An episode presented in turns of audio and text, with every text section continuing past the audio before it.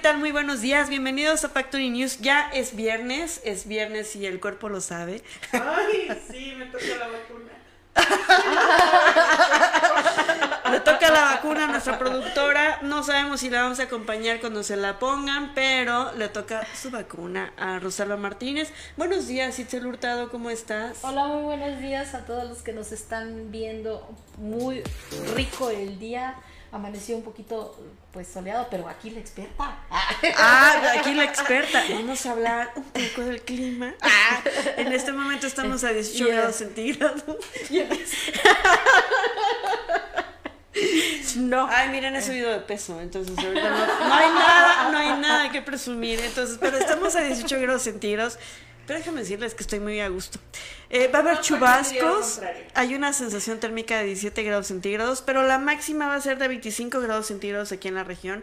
Ustedes saben que estamos desde la ciudad de Comitán de Domínguez, Chiapas, pues llevándoles mujeres aquí comunicando, eh, mujeres informando, pues las noticias más relevantes y más importantes del día.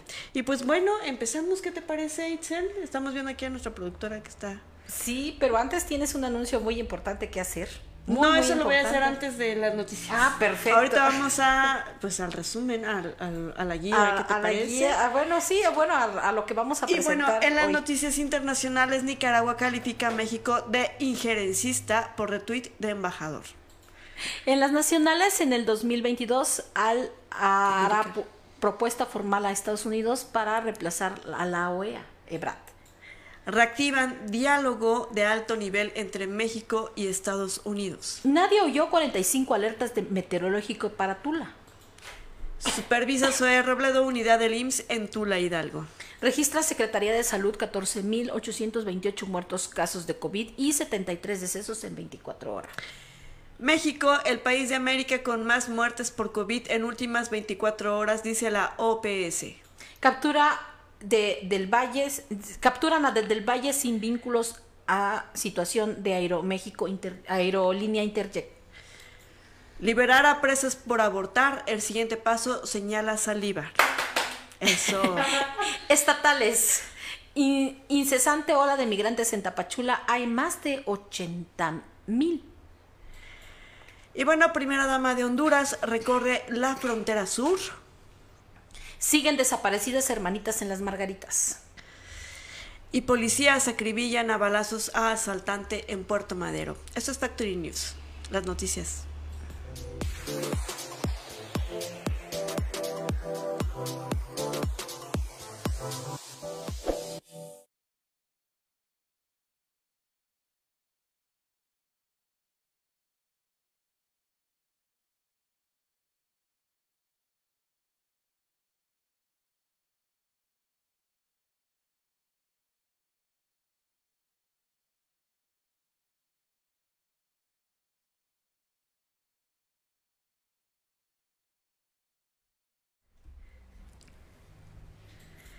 Y bueno, antes de empezar con las noticias, les recordamos que pues esta Factory News el día de hoy está patrocinado por el espacio pediátrico por el doctor Carlos Nájera y ustedes saben que sí necesitamos atender a nuestros niños y a nuestras niñas en servicios de pediatría, odontopediatría, cirugía pediátrica, neumología pediátrica, cardiología eh, pediátrica, alergia, alergia, inmunología pediátrica, también se realizan tamices auditivos, cardiológico y metabólico y todas las vacunas del sector público y privado. Todo esto en pediatría y aparte también manejan oftalmología, ginecología, ortodoncia, traumatología, y ortopedia, una serie de especialistas que están reunidos en este espacio pediátrico que está ubicado en Cuarta Avenida Poniente Norte, número 8, en la colonia Guadalupe de Comitán de Domínguez, Chiapas. Si gustan hacer alguna cita para la atención de sus niños, sus niñas, es el 963-101-4031. 963-101-4031. Y bueno, vamos a empezar con las noticias del día de hoy. En Nicaragua, el gobierno de Nicaragua protestó en duros términos este jueves contra el embajador de México de Managua, Gustavo Cabrera, luego de que el diplomático retuitó, retuiteó declaraciones del escritor Sergio Ramírez en las que rechazaba una orden de captura dictada por la Fiscalía en su contra. En una carta dirigida a Cabrera, la funcionaria de la Cancillería nicaragüense Arlet Marenco consideró que la publicación es abusiva y denunció la posición de México de injerencista y entrometida.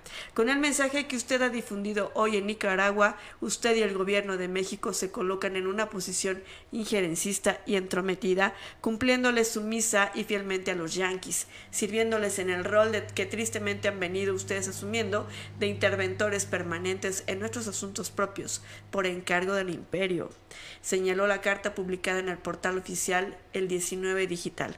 El texto de la protesta no especifica qué publicación hizo Cabrera, ni si el malestar del gobierno de Managua lo provocó un retweet del diplomático a una carta de Ramírez, a quien la fiscalía acusa de iniciar al odio. Así es.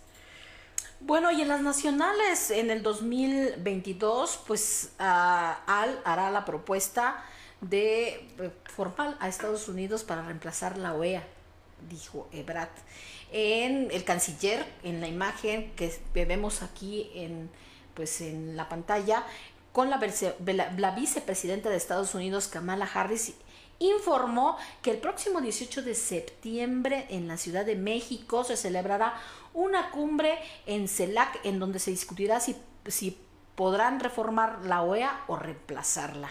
Eh, hará una propuesta en el 2021, Latinoamericana, Latinoamérica hará una propuesta formal a Estados Unidos y Canadá para definir el futuro del organismo de Estados americanos que, que el presidente Andrés Manuel López Obrador ha propuesto sustituir por un nuevo organismo. El canciller Marcelo Ebrard informó este jueves que el 18 de septiembre en la Ciudad de México se, se celebrará una cumbre de la Comunidad de Estados Unidos, de Estados Latinoamericanos y Caribeños CELAC, en la que discutirá si se, propondrá reformar la OEA o reemplazarla. En la conferencia de prensa realizada en Washington y transmitida por la Secretaría de Relaciones Exteriores a través de YouTube, luego del diálogo económico de alto nivel de alto nivel DEAN, celebrado hoy en Estados Unidos, Ebrard añadió que antes de, adelantar cualquiera de las propuestas de mexicanas al respecto, se escucharán las posiciones de los Estados miembros de la CELAC para llevar la propuesta a Canadá y Estados Unidos en el primer semestre del año próximo. Y bueno, vamos a ir platicando un poco, eh, vamos a ir desmenuzando el diálogo que se reactivó entre México y Estados Unidos, en seguimiento al encuentro entre el presidente Andrés Manuel López Obrador y el presidente Joseph Biden del marzo pasado. El día de ayer se reactivó en la Casa Blanca el diálogo económico de alto nivel entre México y Estados Unidos. DEAN, el DEAN, busca avanzar en las prioridades estratégicas económicas, sociales y comerciales que son centrales para el impulso del crecimiento económico regional, la creación de empleos, la inversión en la gente y la reducción de las desigualdades y la pobreza en todas sus dimensiones. La vicepresidenta de Estados Unidos, Kamala Harris, y el secretario de Relaciones Exteriores, Marcelo Ebrard, ofrecieron un mensaje de bienvenida a medios en el que destacaron la importancia de la cercanía de ambas administraciones, así como la visión estratégica compartida que México y Estados Unidos mantienen respecto de las prioridades para el desarrollo económico sustentable de la región americana, pues informó la Cancillería mexicana. Acto seguido, la secretaria Cloutier y la secretaria Raimondo compartieron su visión en la que la DEAN se convirtiera en la plataforma que permita la recuperación económica post pandemia mediante el impulso de acciones prioritarias puntuales y del carácter bilateral, que partan de las coincidencias y que permitan sumar a los esfuerzos que ambos gobiernos realizan en el marco del TEMEC y los demás mecanismos de colaboración bilateral y existentes. Las secretarías eh, o las secretarias presidieron la reunión en la que las delegaciones conversaron sobre los cuatro pilares acordados que son los que quiero mencionarles, los cuales enmarcan la visión estratégica que ambos países otorgarán a su relación económica durante los próximos años. El primero de ellos es reconstruir juntos el segundo, promover el desarrollo económico, social y sustentable en el sur de México. Y Centroamérica, el tercero asegurar las herramientas para la prosperidad futura y el cuarto invertir en nuestro pueblo. Sobre el primer pilar, reconstruir juntos, México y Estados Unidos crearán un grupo de trabajo bilateral en cadenas de suministro para identificar áreas de complementariedad en las cadenas nuevas y existentes, en aras de mantener su eh, correcto funcionamiento ante posibles disrupciones, incrementar la competitividad, atraer líneas de producción de otras regiones en el mundo y reducir vulnerabilidades. Eh, bueno, en sectores críticos, apegándose a los intereses de cada país. El segundo pilar trata de promover el desarrollo el desarrollo económico, social y sustentable en el sur de México y Centroamérica. Promoverá que Estados Unidos brinde cooperación técnica para atender las causas estructurales de la inmigración en el norte de Centroamérica. Particularmente colaborará con el gobierno de México en los programas de Sembrando Vida y Jóvenes Construyendo el Futuro en la región. Asimismo, las respectivas agencias de Estados Unidos implementarán actividades para desarrollar las cadenas de valor, por ejemplo, a través de la mejor vinculación entre productores agrícolas y consumidores o la creación de proyectos bancables que atraigan inversión privada. Pues así, reconociendo la importancia de contar con un entorno digital seguro y fuerte, se acordó que el trabajo en torno al tercer pilar, asegurar las herramientas para la prosperidad futura, se centre en mitigar las amenazas cibernéticas a las cadenas de suministro de manera coordinada y también mejorar el flujo de datos entre los dos países. Ambos gobiernos comparten la prioridad de una economía más igualitaria, por lo que el cuarto pilar, invertir en nuestro pueblo, se enfocará en brindar a poblaciones vulnerables como mujeres, juventudes indígenas y LGBTQ eh, capacitación en las habilidades necesarias para que sean competitivas en la economía del siglo XXI. Igualmente, consistentes en las pymes, que son la base de nuestra actividad económica, se colaborará para integrarlas en las cadenas regionales de valor. Pues así, esta reunión, vamos a ver, porque suena muy bien, los cuatro pilares, este, pues vamos a ver cómo, cómo se ponen en marcha y cómo se aterrizan ya en los dos países.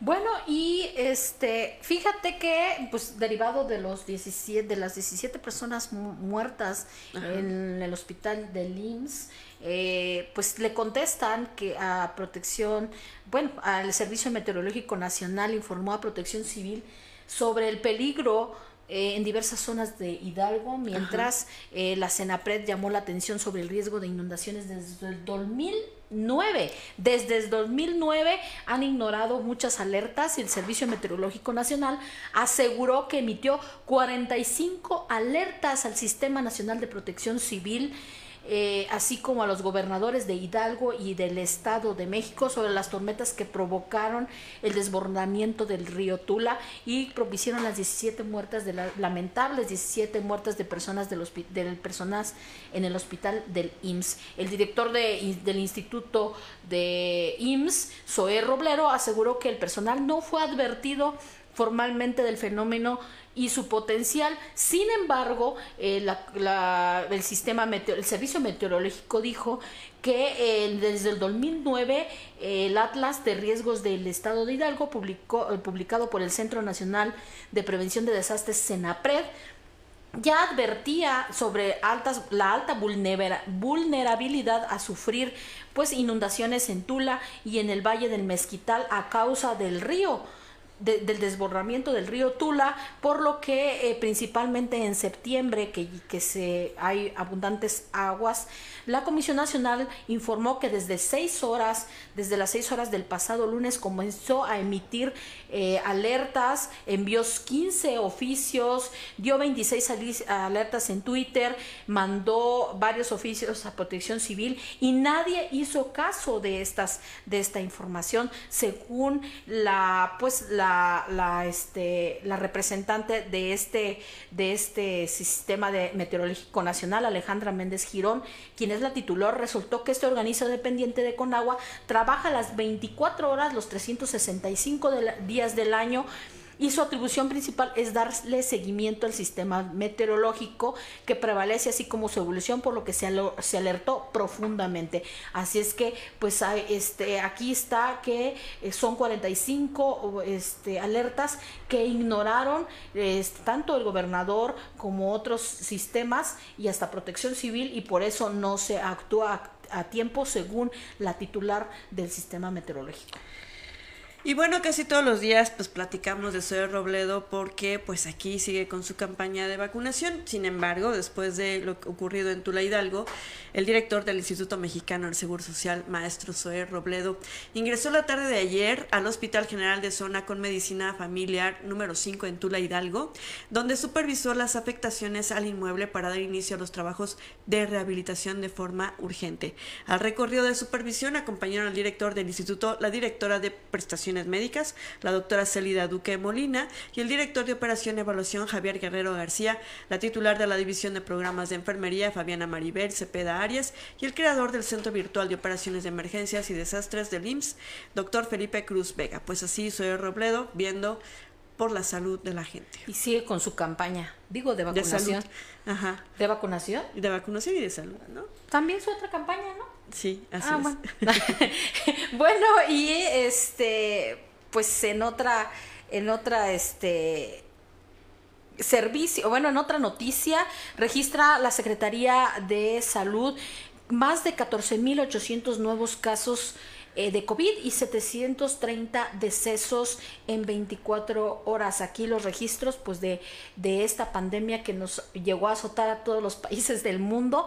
Eh, la tendencia es a la, a la baja en la curva de contagios de, eh, de COVID-19 se mantiene en México en 14.828 reportados este jueves, con un total de 3.479 1.999 casos conformados, mientras que los decesos se elevaron en 730 con un acumulado de 266.150. El reporte técnico eh, diarios sobre, sobre el estado de la pandemia revelan una reducción del 22% en los casos estimados en el, en el periodo de 2020, del 22 al 28 de agosto en comparación, en comparación con la semana previa del 15 al 21 de agosto. Los casos activos, es decir, con capacidad de transmisión, también se redujeron de, de 99.630 en cuanto a la hospitalización, la caída en la ocupación se reporta tanto en camas generales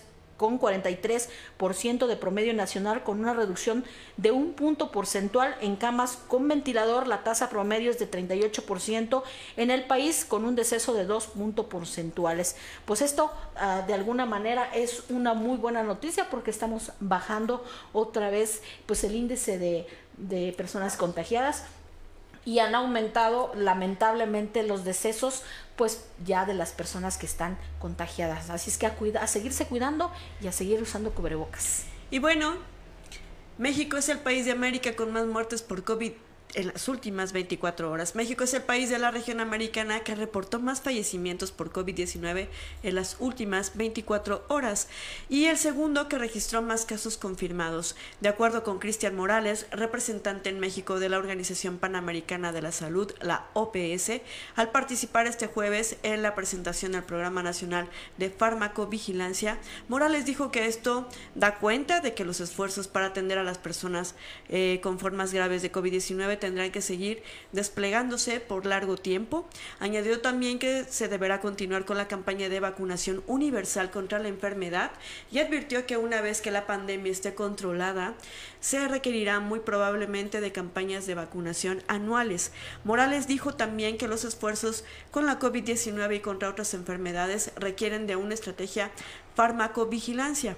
Eh, planteó que eh, en un contexto en el COVID-19 se proyecta como una importante preocupación de salud pública para los últimos años, la farmacovigilancia será un elemento esencial para facilitar el acceso a información confiable sobre la seguridad de las vacunas y como una herramienta indispensable para generar nuevas evidencias sobre la seguridad de los medicamentos.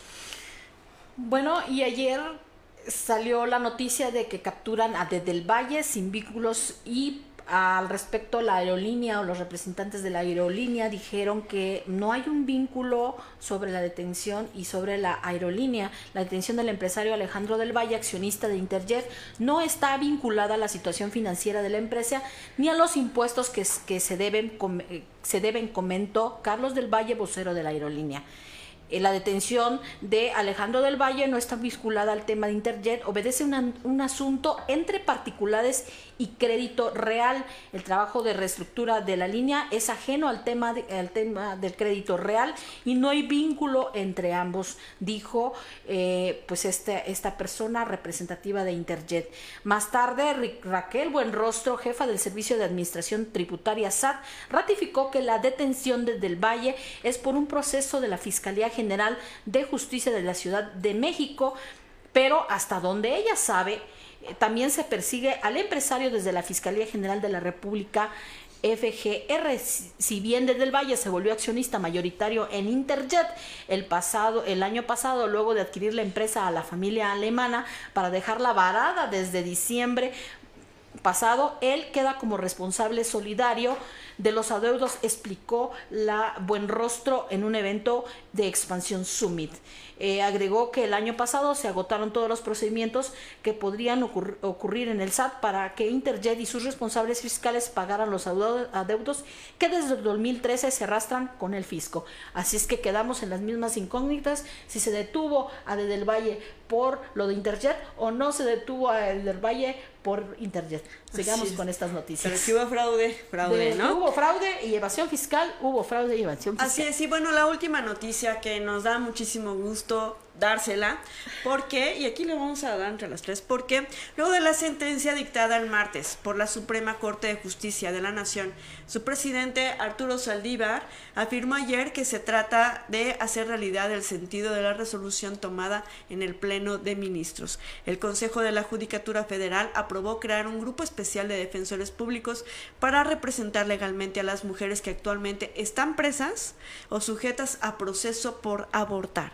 Luego de la sentencia dictada el martes por la Suprema Corte de Justicia de la Nación, su presidente Arturo Saldívar, Lelo de la Rea, afirmó que se trata de hacer realidad el sentido de la resolución tomada en el Pleno de Ministros. La sentencia, sostuvo, no es mérito del Poder Judicial Federal, sino de las mujeres que dijo como una marea verde se han manifestado y trabajado para conseguir la despenalización se trata, dijo, de que las sentencias de la Corte no se queden solo en los medios ni en los libros, sino que se hagan realidad.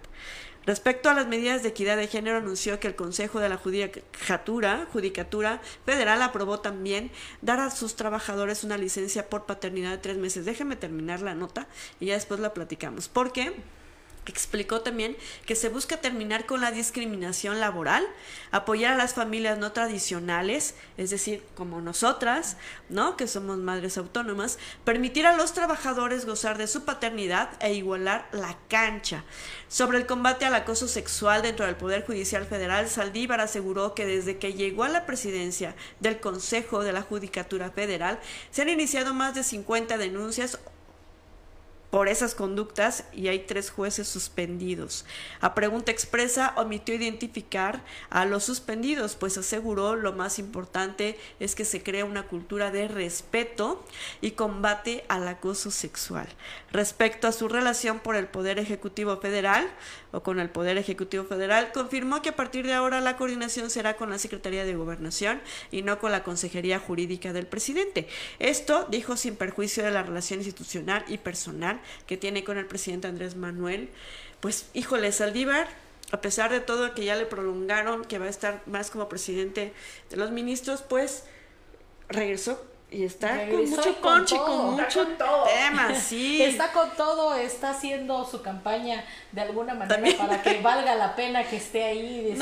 y, regresé y ahora regresé con... Pues, y agarró, las cosas por las que estamos peleando. No, y eso, eso, habla, eso habla bien de, de, de, él, ¿no? Y es importante también señalar que eh, en estos últimos dos días se discutió también el caso de Sinaloa, que en el caso de Sinaloa había una propuesta para poner un artículo en la Constitución que protegiera, que tutelaba la vida desde el momento en que un individuo es concebido y decía así, entra bajo la protección de la ley correspondiente hasta su muerte. En este sentido, ocho de los ministros dijeron que era inconstitucional poner al embrión feto en el mismo, con la misma protección jurídica que una persona ya nacida, que ya tiene un proyecto de vida. Conciencia. Esa conciencia, exactamente. Eh, eh, eh, invita a las autoridades a tomar las medidas respectivas para que para el Estado el esfuerzo de proteger al embrión sea en procurar que los derechos de las mujeres y las personas gestantes sean válidos, por ejemplo, ocupándose de la continuidad de los embarazos que sí son deseados, asegurando la atención prenatal a todas las personas bajo su jurisdicción, proveyendo partos saludables, abatiendo la mortalidad materna, entre otros. Entonces, todas las resoluciones de la Corte en esta ocasión van en el sentido de proteger los derechos de las personas ya nacidas que tienen derecho a, una, a un libre desarrollo de la personalidad y principalmente a la igualdad jurídica, que es algo que yo aplaudo. Bien. Muy bien, a mí me encantó ese, esa frase que dijo, la idea es poner todo parejo. pisos parejos. Piso parejo. Y es bien importante señalar que con esta, con esta revocación que hicieron de la ley Yanumi en, en Sinaloa, los otros 28 estados que tutelan la vida desde la concepción tienen la obligación de legislar en el sentido que lo decretó la Suprema Corte. Eso está perfecto. Entonces Chiapas tiene que entrar. Tiene que entrar o, o no sé, les da la oportunidad a los diputados que van a apenas a tomar ya este su, su nombramiento, protesta y que ya van a estar en, en el Congreso, que también pueden sacar de la congeladora el tema y que puede pasar, miren, bien y ponerlo sobre la mesa no y sobre todo lo más importante de, de, esto es que también tomen en cuenta las familias este diferentes como el caso de los matrimonios entre sexo y sexo entre el mismo sexo y madres solteras y, y pues eh, hay muchas cosas que están sobre la mesa ya y que pintan para hacer un cambio real ya. Y vamos por la adopción para, para familias monoparentales. Monoparentales. Bien, muy bien, pues felicidades.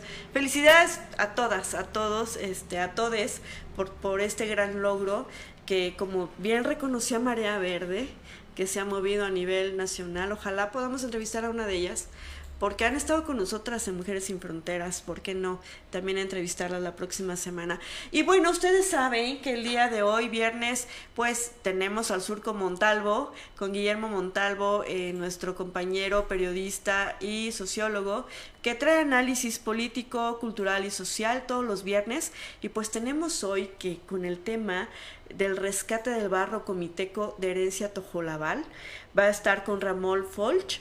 Y pues bueno, Guillermo, si ya estás al aire, pues te cedemos la palabra. Buenos días.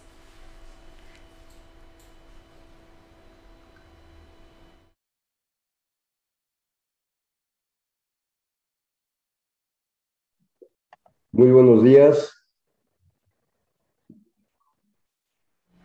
¿Me escuchas, Lupita? Sí, Guillermo, adelante. Si quieres presentarnos a tu invitado y adelante. Te dejamos el programa, es todo tuyo. Muy buenos días, Guadalupe Gordillo, Itzel Hurtado y nuestra eh, productora Rosalba Martínez. Hoy tenemos el tema exactamente sobre la participación de las mujeres en las artesanías, específicamente de Comitán, y para ello nos va a hablar nuestro amigo arqueólogo Ramón Folch. Él es un egresado de la ENA y actualmente realiza estudios de posgrado en la Universidad Estatal de Arizona. Él se especializa en estudios de cerámica y arqueología de la época de la conquista en la región de Comitán, enfocado en continuidades culturales y cambios a través del tiempo, y ha trabajado en importantes proyectos de la selva lacandona, en Oaxaca, en la Ciudad de México y Yucatán. Bienvenido, Ramón Folk, eh, te agradecemos la presencia. Yo nada más quiero hacer una reflexión sobre la participación de las mujeres en este país. Sin duda, eh, las mujeres han transformado eh, la nación, muchas veces desde el anonimato, muchas veces sin reconocimiento, pero baste poner un ejemplo. En el desarrollo urbano sabemos que el 70% de la apropiación de suelo y vivienda es a través de asentamientos humanos irregulares donde no hay ningún servicio. Y mientras los hombres salen a trabajar, ellas se han dedicado a la gestión e incluso a la mano de obra para introducir los servicios en sus asentamientos y convertirlos finalmente en colonias, en colonias populares organizadas que hoy ya las vemos eh, casi consolidadas a muchas de ellas, pero que nacieron de cartón.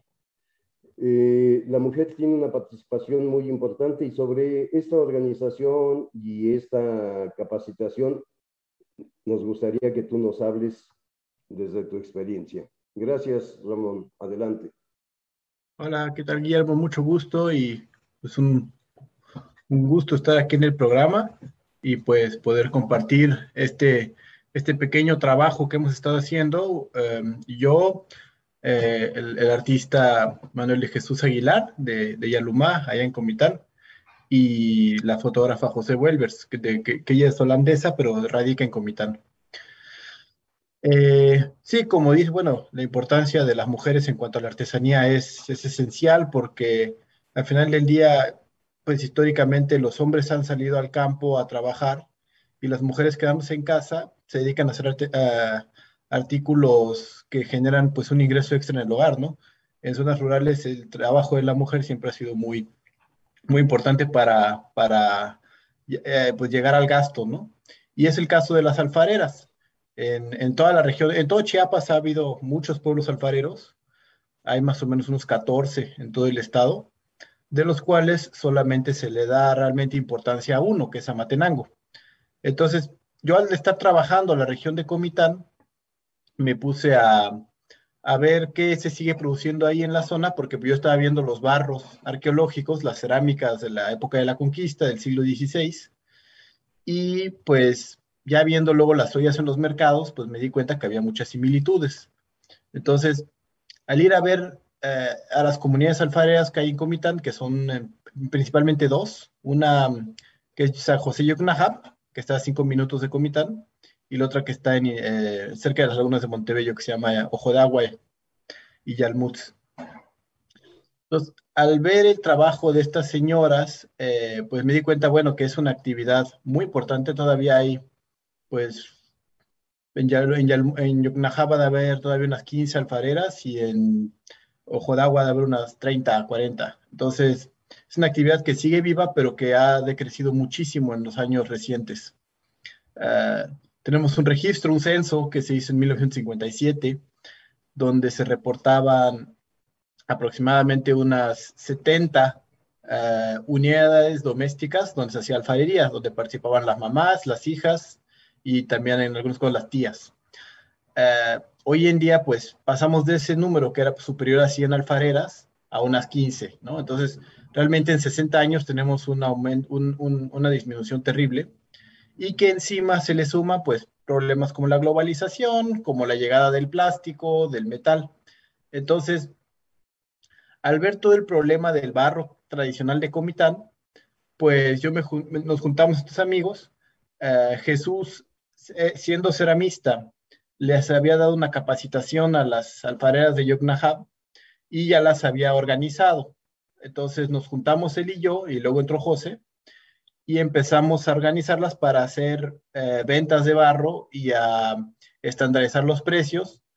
Eh, desde mi parte, pues hicimos materiales informativos de la relevancia del barro comiteco, eh, material fotográfico histórico y pues documentar las técnicas, tomar videos y entonces darle publicidad a este barro para que la gente lo valorara más realmente el barro es muy bueno, pero pues es una cuestión de, información. Si uno no sabe por qué es importante, pues no lo valora. Entonces, pues, em, esto fue desde, desde el año pasado y pues en este verano, pues logramos ya, después de dos intentos, eh, lograr hacer la feria del barro de Comitán, bueno, de, San José Yocnajap, que fue la primera y eh, pues tocamos puertas en la ciudad de Comitán y recibimos afortunadamente bastantes donativos de empresas, de particulares y de gente interesada que nos, nos, nos permitieron eh, generar un premio a la creación alfarera. Y entonces, al paralelo de la feria, se entregó un premio, eh, bueno, tres premios en tres categorías diferentes, o sea, nueve premios, a las señoras alfareras. Se hicieron las categorías en, en diseño tradicional y artístico. Entonces, pues la idea es que se puede innovar al mismo tiempo que se guarda la tradición que eso fue lo que, digamos, no pasó en Amatenango. En Amatenango hubo muchos programas sociales desde los años 60 hasta la fecha que se dedicaron a modernizar el barro, nuevas técnicas, hornos y otros tipos de materiales, sin nunca haber hecho un estudio previo de cómo era la tradición del barro y realmente cuáles son los problemas de los alfareros.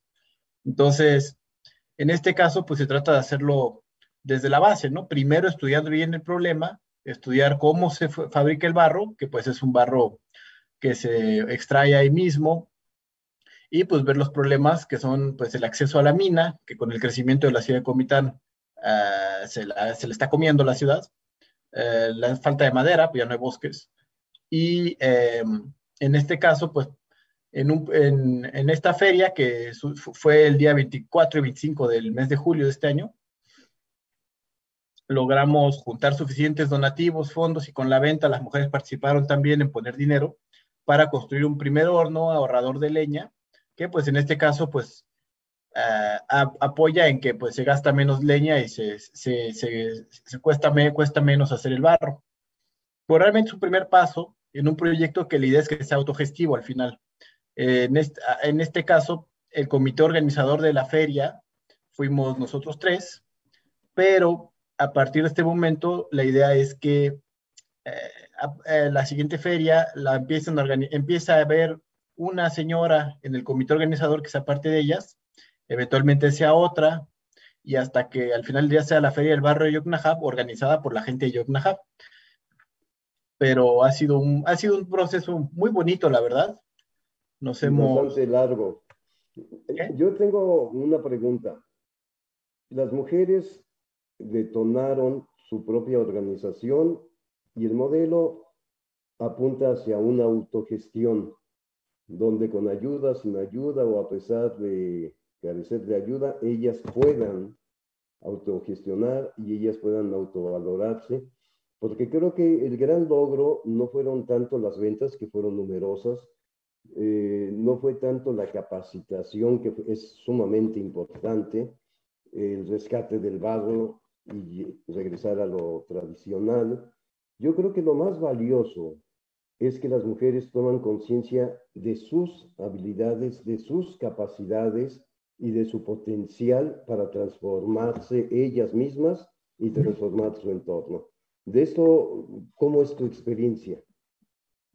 Sí, pues es, es, es, es efectivamente lo más difícil porque la, realmente el poco valor que las mismas alfareas dan a su trabajo es resultado de un proceso muy largo, histórico, de, pues de, de, opresión, que es la, pues desde sus abuelas les han dicho los, los comerciantes comitecos que pues el barro no vale nada, ¿no? Y se los regatean y, o en algunos casos eh, nos tocó ver que vendían a 60 pesos la docena de ollitas, que dices, oye, 5 pesos la olla es realmente, es realmente ridículo, ¿no?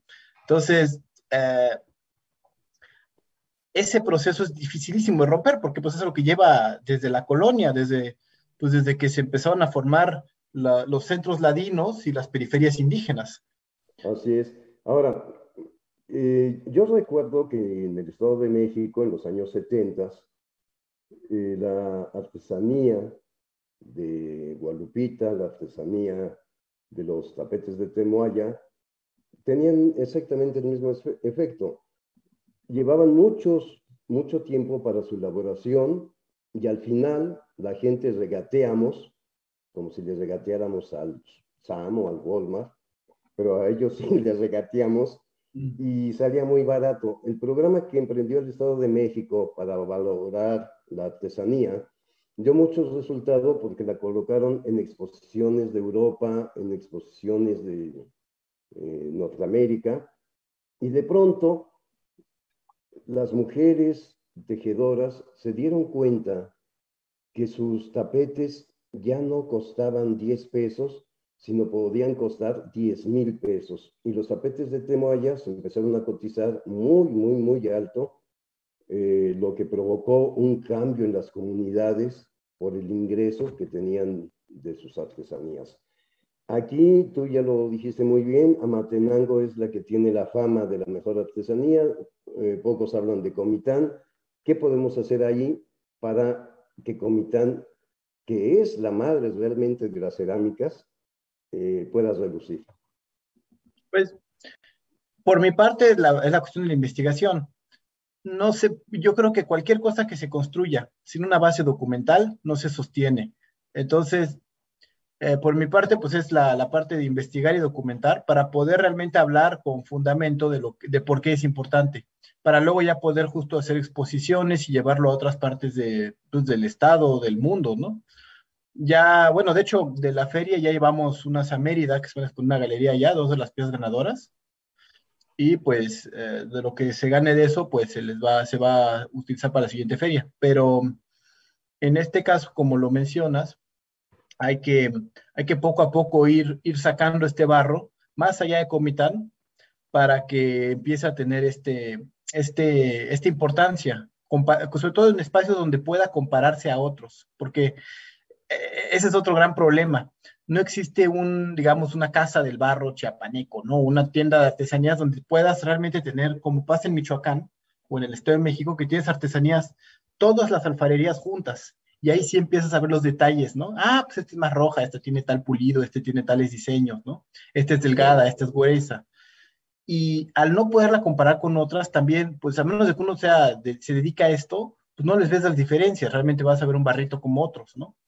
Entonces, por un lado tiene que ser la documentación y por otro, pues, la, mover estos materiales ya sea en redes sociales, hicimos una página de, de, Facebook que se llama Comitlán Lugar de Ollas, donde pues subimos todo lo que pasó en el evento y vamos a estar subiendo eh, más videos y cuestiones de cómo se hace el barro. Eh, el horno que construimos con el dinero de la feria se inauguró la semana pasada y fue una fiesta muy bonita y eh, las mujeres muy unidas, que también es de lo más difícil, unirlas, porque así como el regateo es muy peligroso, uno puede, digamos, tolerar el regateo si hay precios justos. El problema aquí es que unas venden a 10 pesos, otras venden a 30, entonces pues obligan a las que venden a 30 a vender a 10, ¿no?